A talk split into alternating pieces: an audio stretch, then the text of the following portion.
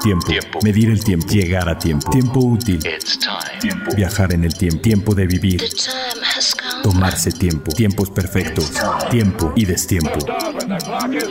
Las máquinas e instancias perfectas que conquistan el concepto del tiempo. Reloj auto. Vivencias que atrapan el tiempo. Todas conviven a un tiempo en una sola hora.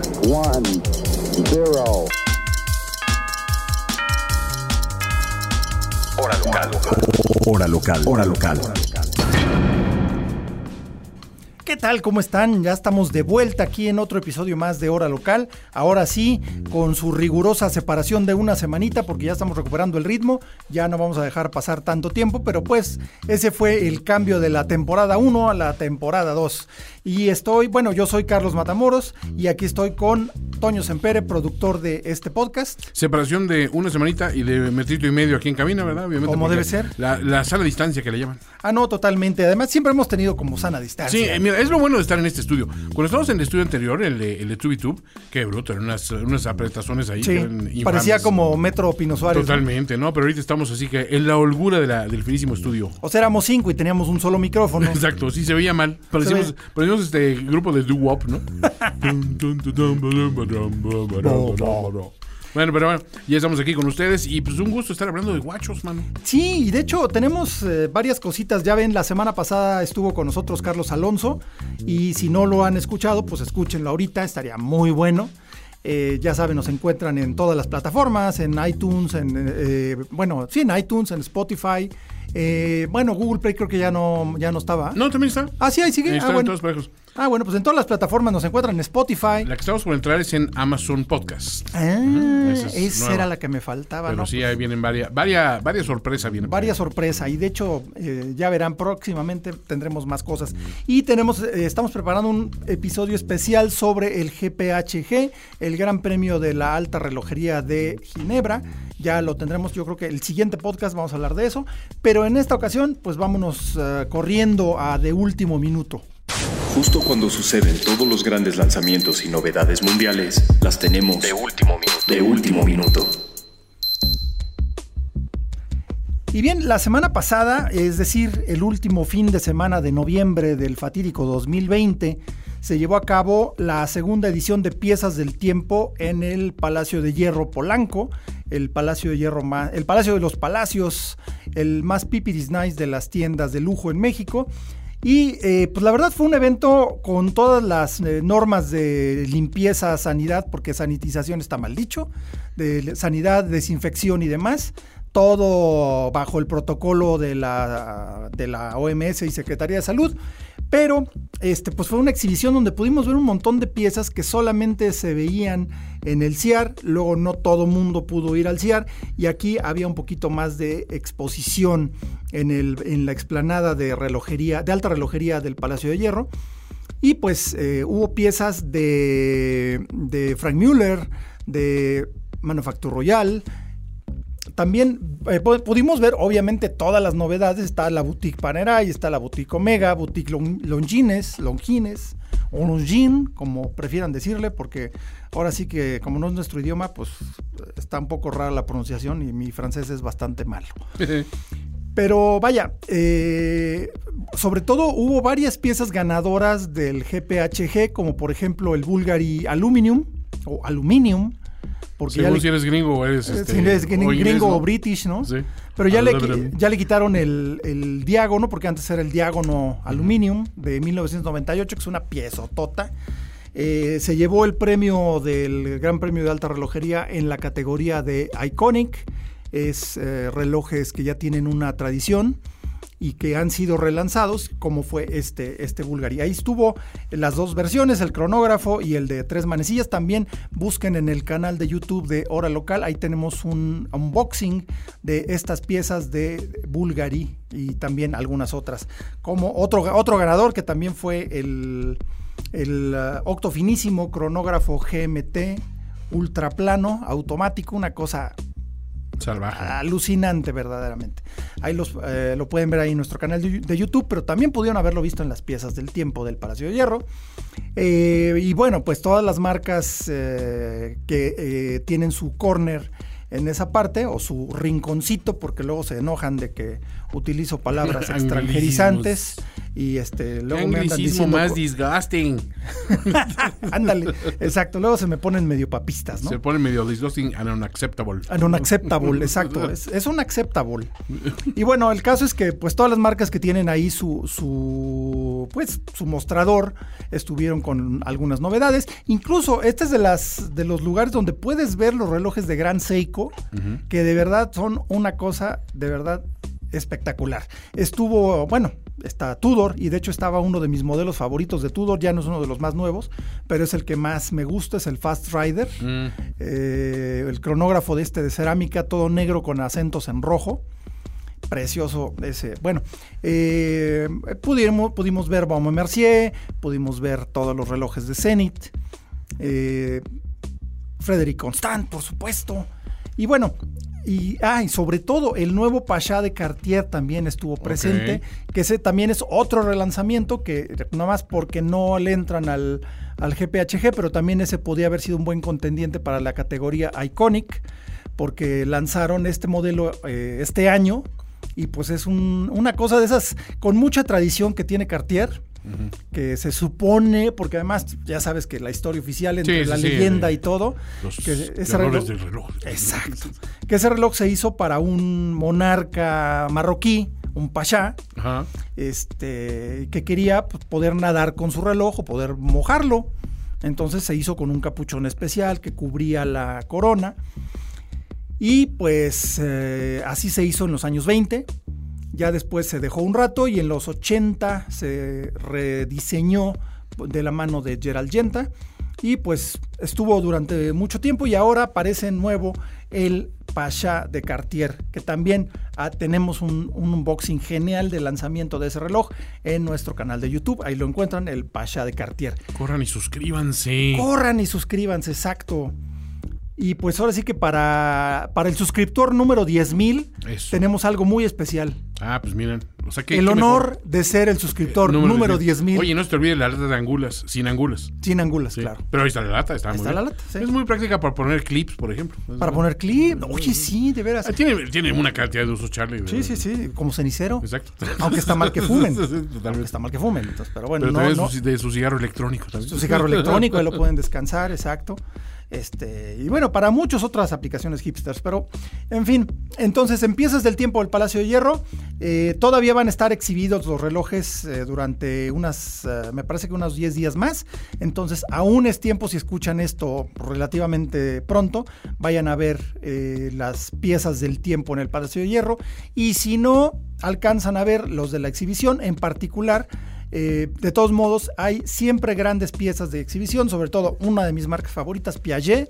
Ahí tenían también eh, todos los altiplano. De verdad, dense una vuelta ahí al Palacio de Hierro. Está muy, muy bien. El Palacio de Hierro, de Hierro Polanco. El Palacio de los Palacios. El Palacio de los Palacios. Y esta semana cumplió 70 años uno de los bastiones de la alta relojería, que es Michel Parmigiani, que pues como... Eh, ahora sí que tiene con una formación distinta a la mayoría de los maestros relojeros de la actualidad, porque él se formó principalmente como restaurador.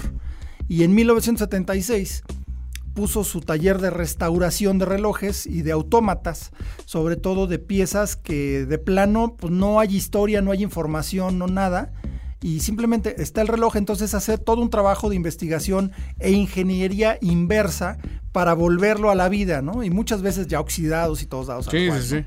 Este, mm, Michel Parmigiani le trabajó a, museos muy importantes como el Museo Patek Philippe, que es uno de los más importantes de Suiza, y justo esta atención a diversas colecciones privadas llamó la atención de la familia Sandoz en eh, pues de historia eh, farmacéutica muy importante, una fundación muy, muy importante, eh, que ahora antes era Sandoz y ahora ya es Novartis.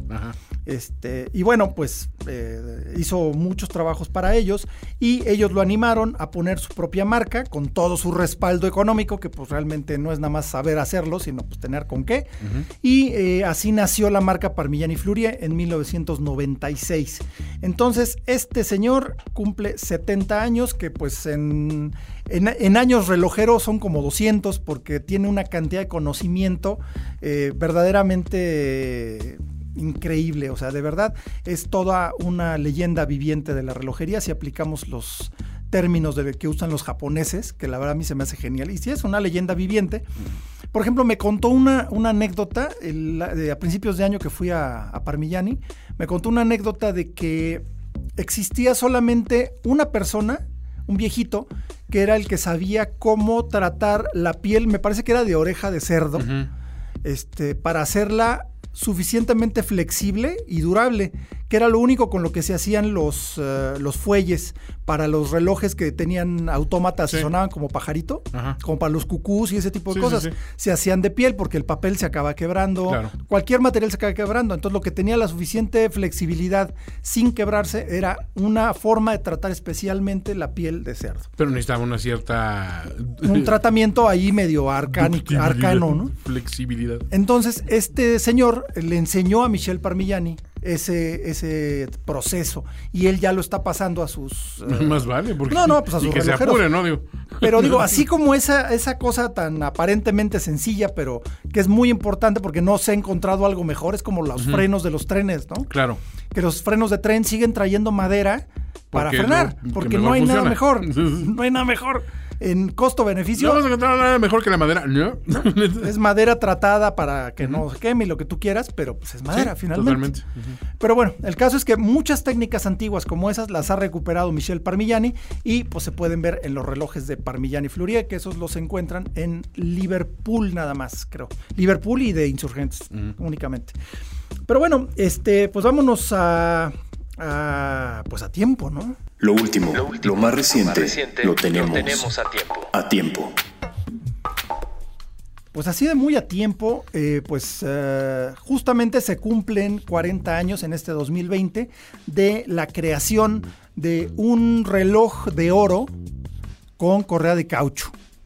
Pues eso es muy normal ahorita, ¿no? Hasta Rolex hace eso, pero nomás no les digas que es caucho. No, no, no. no Para Rolex es Oyster Flex. Oh, oh. Porque ya ves con esa onda de patentar todo. Claro, claro. Pero bueno. Ellos no hacen caucho, o sea, no. Es, no es caucho, ellos Oyster Flex. El caso es que no, y de hecho no es oro, no es oro rosa, es Ever Rose. Uh. Pero bueno, el caso es que un reloj de oro con, con, correa de caucho, pues ahorita es muy normal, pero en 1980 era así como que, ¿what? Sí.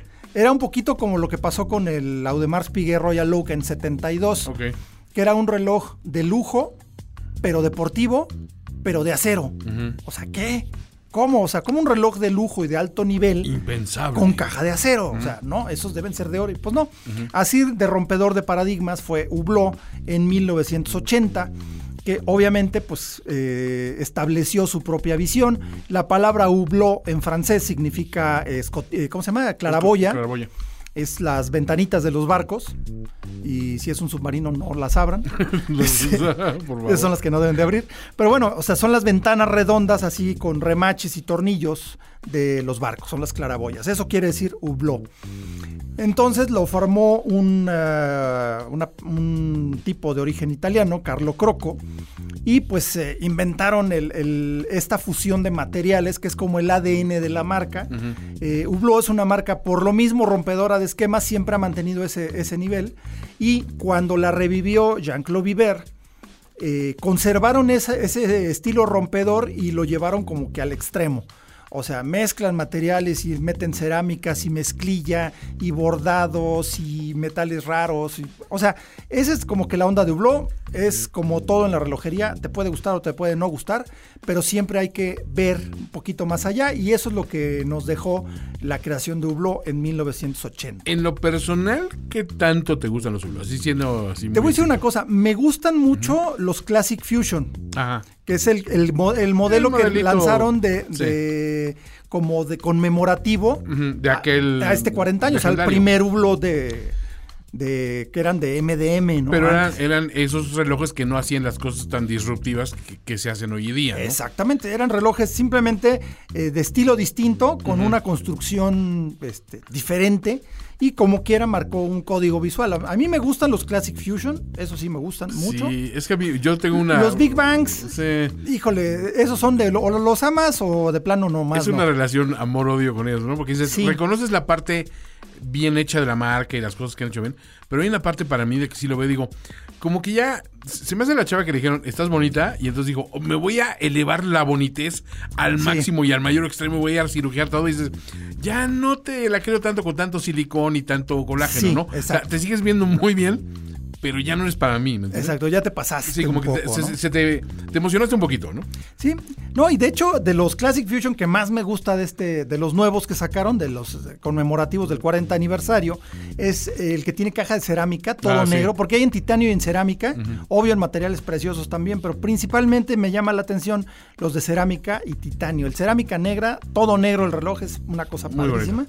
Eso sí, ahora sí que muchas felicidades a Hublot y pues ahora sí que a Jean-Claude Viver también, porque sin Jean-Claude Viver no hubiéramos tenido Hublot y no hubiéramos tenido embajadores de relojes. James Bond no usaría un no usaría un, Es cierto, este, ya- ya un Omega, sí. eh, no traería, mm, digamos, ¿cómo se llama? Este Cindy Crawford no hubiera sido embajadora de Omega. O sea, el concepto del embajador de relojes Lo trajeron. lo inventó Jean-Claude Viver Sí, sí, cuando sí. trabajaba en Omega, también rescató, a- así como Hublot rescató antes a Blancpain, que era una marca que pues era básicamente papeles, Sí. el nombre y el recuerdo por ahí de una caja por con ahí. cositas, ¿no? Según yo había La un reloj adentro en la No, caja. la sabe. compró en 20 mil francos Ay, güey. y la vendió en Sí, lo que se le X ganar. millones y pues este señor pues se volvió millonario antes de los 30. Hizo bien. La verdad es que es un genio eh, moderno de la relojería y pues... Y del marketing. Muy bien. Y del marketing, Sí. pues ahí está el mejor ejemplo pues, de su blog. Claro. Pero muy bien, felicidades a Hublot por este 40 aniversario y pues ahora sí que dense una vuelta ahí a, Perlón Cronos en, ah, en Arts Pedregal y en, en Mazarik 431. Ahí son, bueno, la, la que está en, en Arts es la boutique Hublot, eh, dedicada exclusivamente a esta marca, que de verdad pues hay una variedad enorme y también tienen una, un rinconcito muy importante en eh, en Perlón en Mazarik. En Mazarik. Échense una vuelta para allá. Luego, ¿qué más aparte del 40 aniversario? Bueno, están los lanzamientos nuevos de Longines o Longines. y pues yo creo que, o sea, toda la colección Spirit es nueva. Eh, retoman el concepto de las cinco estrellas de los Admiral de Longines de antes. ¿Te acuerdas, no? Que decían Longines, Sí. Admiral y tenían cinco estrellas. Así es. Eh, pues estos Admiral eh, eran relojes de, de cierto estilo como de vestir, pero es que es en, en ese entonces, en los 50, no era, no había que de vestir y No había distinción en ese sentido. No, simplemente era un reloj eh, utilizable, durable, resistente y muy preciso. Entonces, ese concepto de las cinco estrellas se lleva en los nuevos Lon- Longines o Longines Spirit.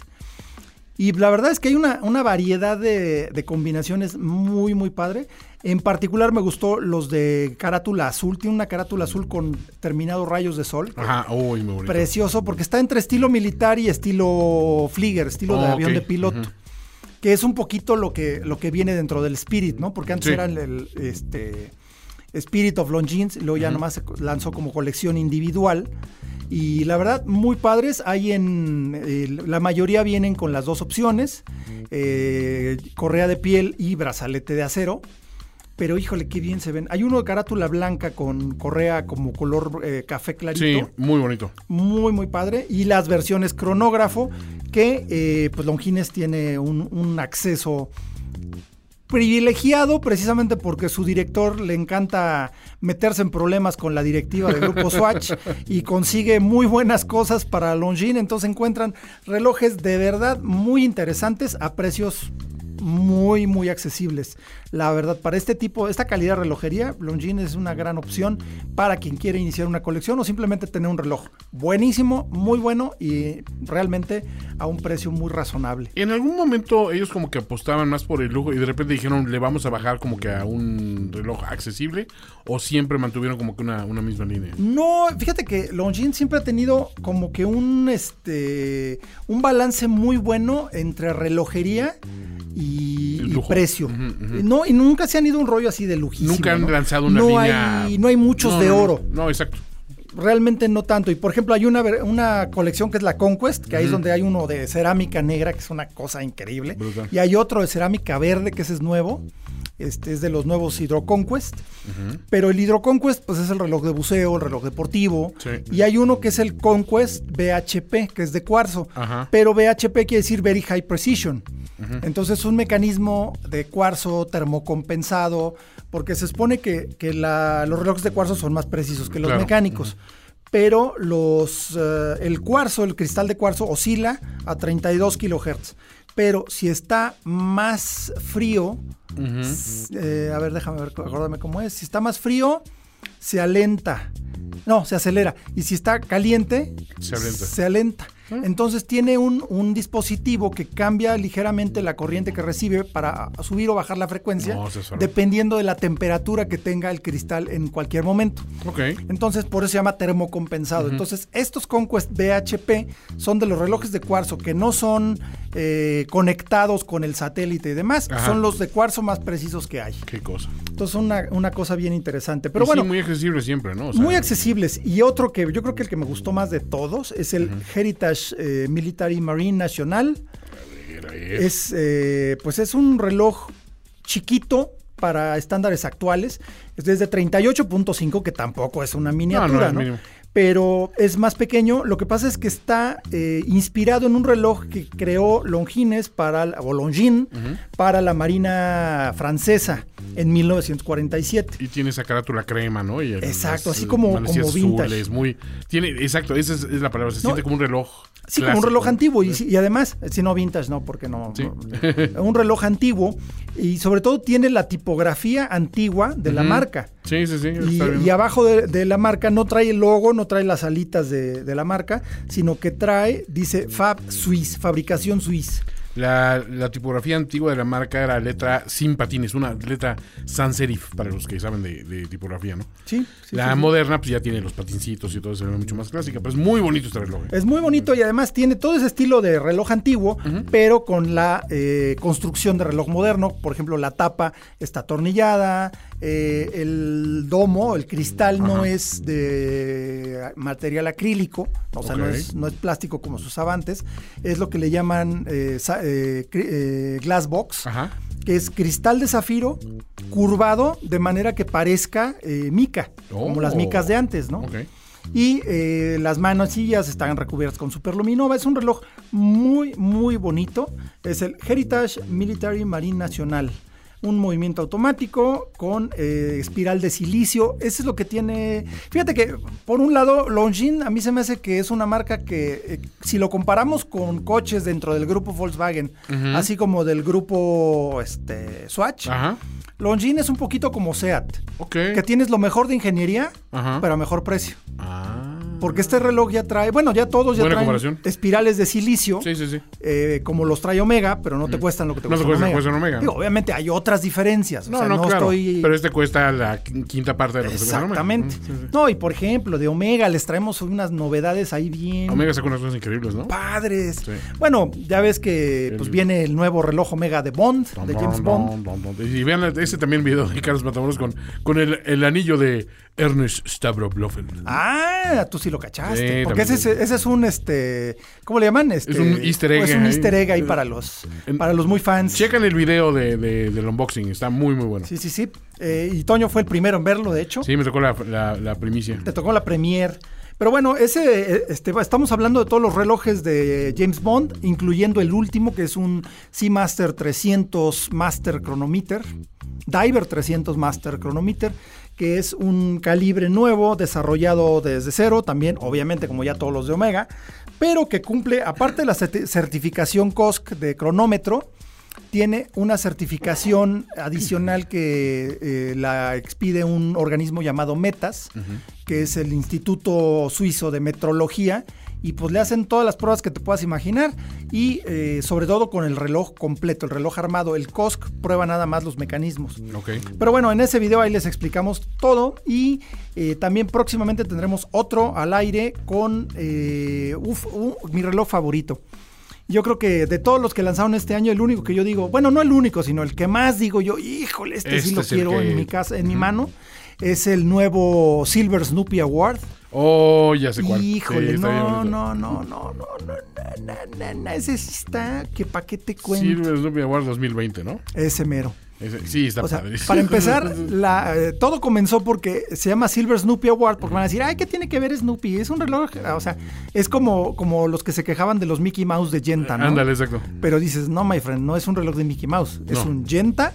Más bien, no es un reloj de Disney. No. Es un Genta con Mickey Mouse. Y eso porque lo pidió un monarca árabe también, Sí. o un millonario árabe. Pero es otra historia, que ya luego les contaremos de, de los Mickey Mouse de Genta.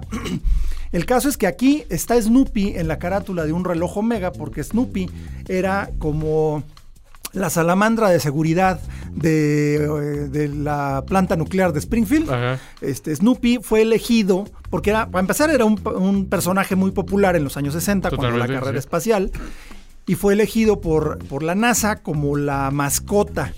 Y los astronautas, pues obviamente, ah, tomaron a Snoopy como mascota. Y eh, hay un premio que se entrega, que la NASA entrega a personas o, eh, o empresas o entidades que hayan colaborado con el programa espacial y se les entrega el Silver Snoopy, que es un pin.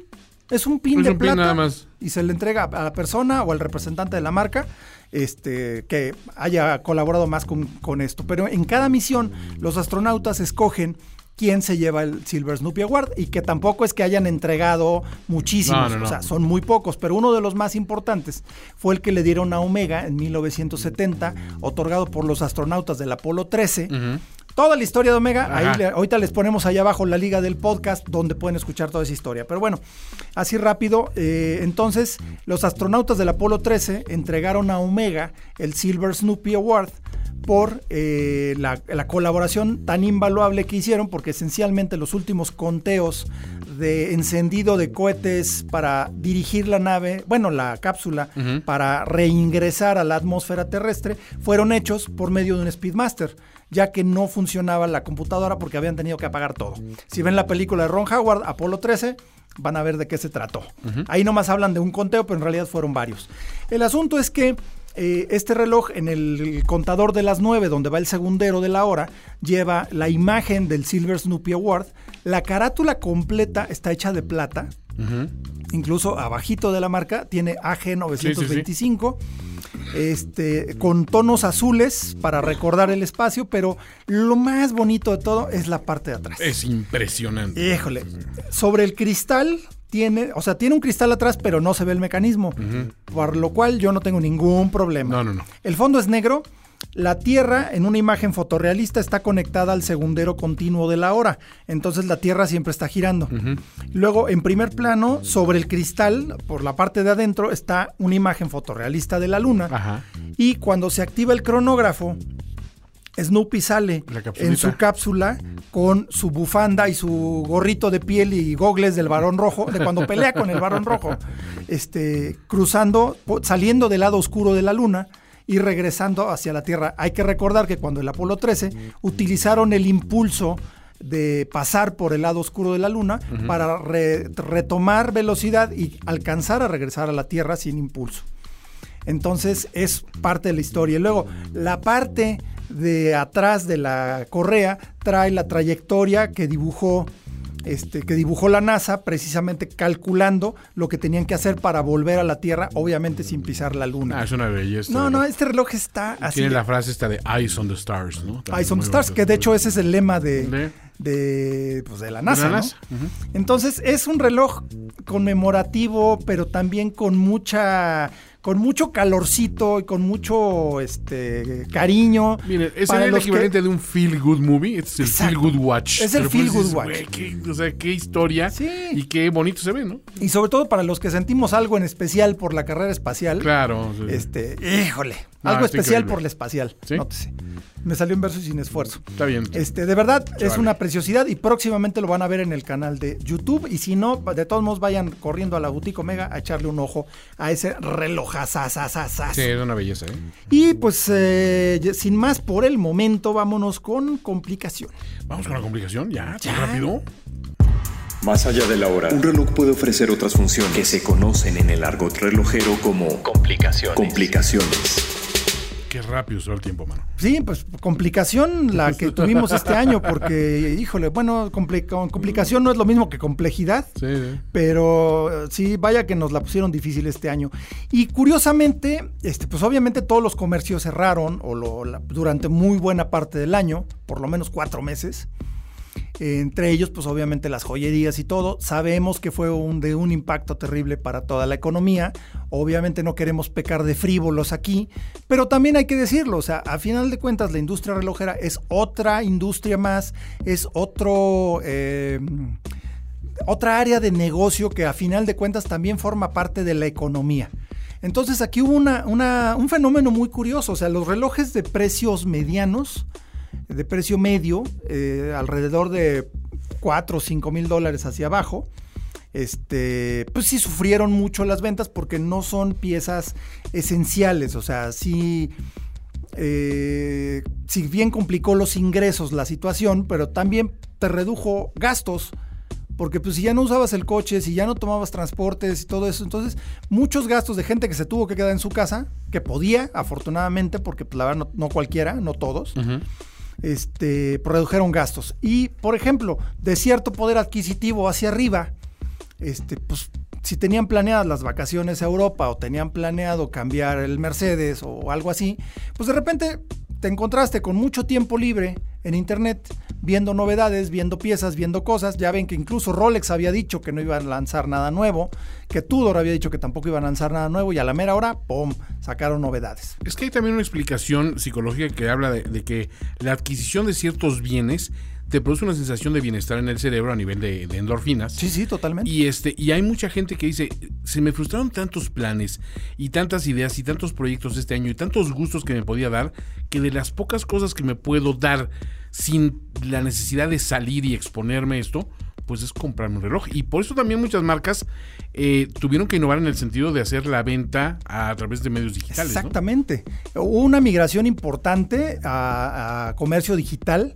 Y por ejemplo, de hecho, tuve la oportunidad de entrevistar a, a Luis Perlong, que es el mero mero de Perlong Cronos. Eh, lleva su nombre, imagínate. Este, trabaja de dueño. Trabaja de dueño. Este, y de hecho fue muy interesante la plática con Luis porque sí, o sea, yo veía, pues cada quien lo ve desde su trinchera, ¿no? Entonces yo lo veía así de, no, pues se cayeron un montón las ventas y, es, pero me dijo que no, que de hecho de determinadas marcas y determinados modelos sí se cayó. Pero igual de otras marcas y otros modelos y otras cosas, las ventas se incrementaron, pero bastante, ¿no? Por supuesto. Porque igual, pues tenían ciertos planes, cierto presupuesto asignado para que ya no se pudo gastar o ya no se pudo este, utilizar, pues justamente el, sentirte bien, ¿no? El, el, darte un apapacho al alma, pues es un buen eh, es una buena forma con un reloj nuevo. Y la gente que sigue utilizando el reloj para marcar ciertas ocasiones especiales. Exactamente. Si las ocasiones no se vieron detenidas, porque por ejemplo, no puedes detener el nacimiento de un niño, por ejemplo. No, no, claro. Y hay gente que en ese momento decide comprarse un reloj. O este, o me comprometí con mi novio, ahí va también un, Exacto. Entonces, esas cuestiones sí cambian, ¿no? Sí, no, cambió, pero se incrementó en ese sentido. Y sobre todo relojes de muy alto nivel y alto precio. Sí pues, las ventas aumentaron. Incluso lo, que comentábamos Carlos y yo la semana pasada sobre el CIAR, que por ejemplo Hublot vendió en un día, en el primer día del CIAR, vendió lo mismo que vendió los tres del año pasado. Claro. Entonces, y eso se repitió en prácticamente todas las marcas que estuvieron presentes. Fue un exitazo en ese sentido. Y pues la verdad tiene mucho sentido cuando lo ves cuando, cuando analizas desde otro punto de vista, ¿no? Te digo, pues uno lo ve desde, su trinchera, ¿no? O sea, yo qué ganas tendría de comprarme un turbillón. Bueno, este año tuve ganas de comprarme un turbillón, como todos los años de mi vida he tenido ganas de comprarme un turbillón. Y la sigo teniendo y seguramente el año próximo también voy a tener ganas de comprarme un turbillón. Y ese comentario, ¿no? Me están dando ganas de comprarme un turbillón. sí, ¿no? Todos los años me dan ganas. exactamente. pero bueno, este, pero la gente que sí tiene ganas de un turbillón y se lo puede comprar, pues se lo compró. Claro. Y no se compró uno, se compró varios. Entonces, las ventas a ese nivel crecieron con todo y que las tiendas estaban cerradas. O sea, daban servicio de concierge, como lo ha dado este Perlón siempre. Este, dan tipo de servicio de concierge, ya los vendedores tienen su cartera, tienen sus clientes, entonces habla directo o hablan directamente con, el dueño y pues oye, me, vi tal, lo tienes, me lo puedes conseguir, pum, pum, Entonces hubo mucho movimiento eh, alternativo, o sea, ya no de, de, tienda de, como dicen los gringos, de brick and mortar, ¿no? sino ya una cuestión digital, pero no totalmente en una plataforma como tal, ¿no? Entonces eh, fue una cosa interesante, es un fenómeno muy interesante. Sí, se adecuaron a las necesidades del mercado, ¿no? Exactamente, y el mercado siguió funcionando, siguió demandando, lo cual es, pues, francamente muy bueno, porque, pues, a fin de cuentas, pues, es una industria en la cual estamos, la cual nos gusta, y, como dije, forma parte de la economía, no me van a salir con FIFI, neoliberales, no sé qué, no, o sea, es parte de la economía y, pues, ahora sí que no todo el mundo tiene que estar jodido, ¿no? Pero, en fin, este, ¿quién dijo eso? No nos toque a todos. No nos toque a todos. espero que no nos toque a todos, ¿no? Eh, ya me dio miedo eso. Bueno, el caso es que, este, pues así estuvo la, situación. Fue muy interesante esa plática con Luis Perlong. Eh, ahí pueden, después les paso la liga para que puedan ver la entrevista en línea. Y bueno, pues eh, yo creo que hemos llegado. Hemos concluido este, este viaje. Hemos llegado a puerto con el episodio de hoy de Hora Local. De verdad, muchas gracias por seguirnos, por acompañarnos, por descargar el podcast, por darnos opiniones, por dejarnos sus comentarios, sus likes. Todo eso nos, sirve muchísimo y nos anima a seguir haciendo cosas y mejores contenidos para ustedes. Lo mismo nuestro canal de YouTube, nuestras redes sociales. Es, eh, en Instagram y en Twitter nos encuentran como hora-local. En Facebook nos encuentran como Hora Local MX. La comunidad de Facebook va creciendo y ahí déjenos eh, pues cualquier comentario y todo. Y de hecho los quiero invitar porque vamos a tener un episodio especial contestando exclusivamente preguntas que nos lleguen por medio de Facebook y al correo info. Recuerden info arroba MX. Ahí vamos a recibir todas sus preguntas y vamos a hacer un episodio especial contestando todas ellas o las más que podamos. Ahí sáquense todas sus dudas y cualquier cosa interesante que se les ocurra, ahí estamos. Entonces, pues eh, ya sin más por el momento, me despido. Gracias, Toño Sempere. Gracias, Charlie, un placer. Gracias al Finísimo Estudio y a este, Finísimos Podcast por toda su producción y todo su apoyo. Yo soy Carlos Matamoros, esto es Hora Local y nos escuchamos en el próximo. Esto fue Hora Local, el podcast de la maquinaria perfecta. Nos escuchamos en el próximo programa. Conducción y concepto, Carlos Matamoros. Productor ejecutivo, Antonio Semperi. Voz en o, Arturo Jara. Hora Local es una producción de finísimos.com.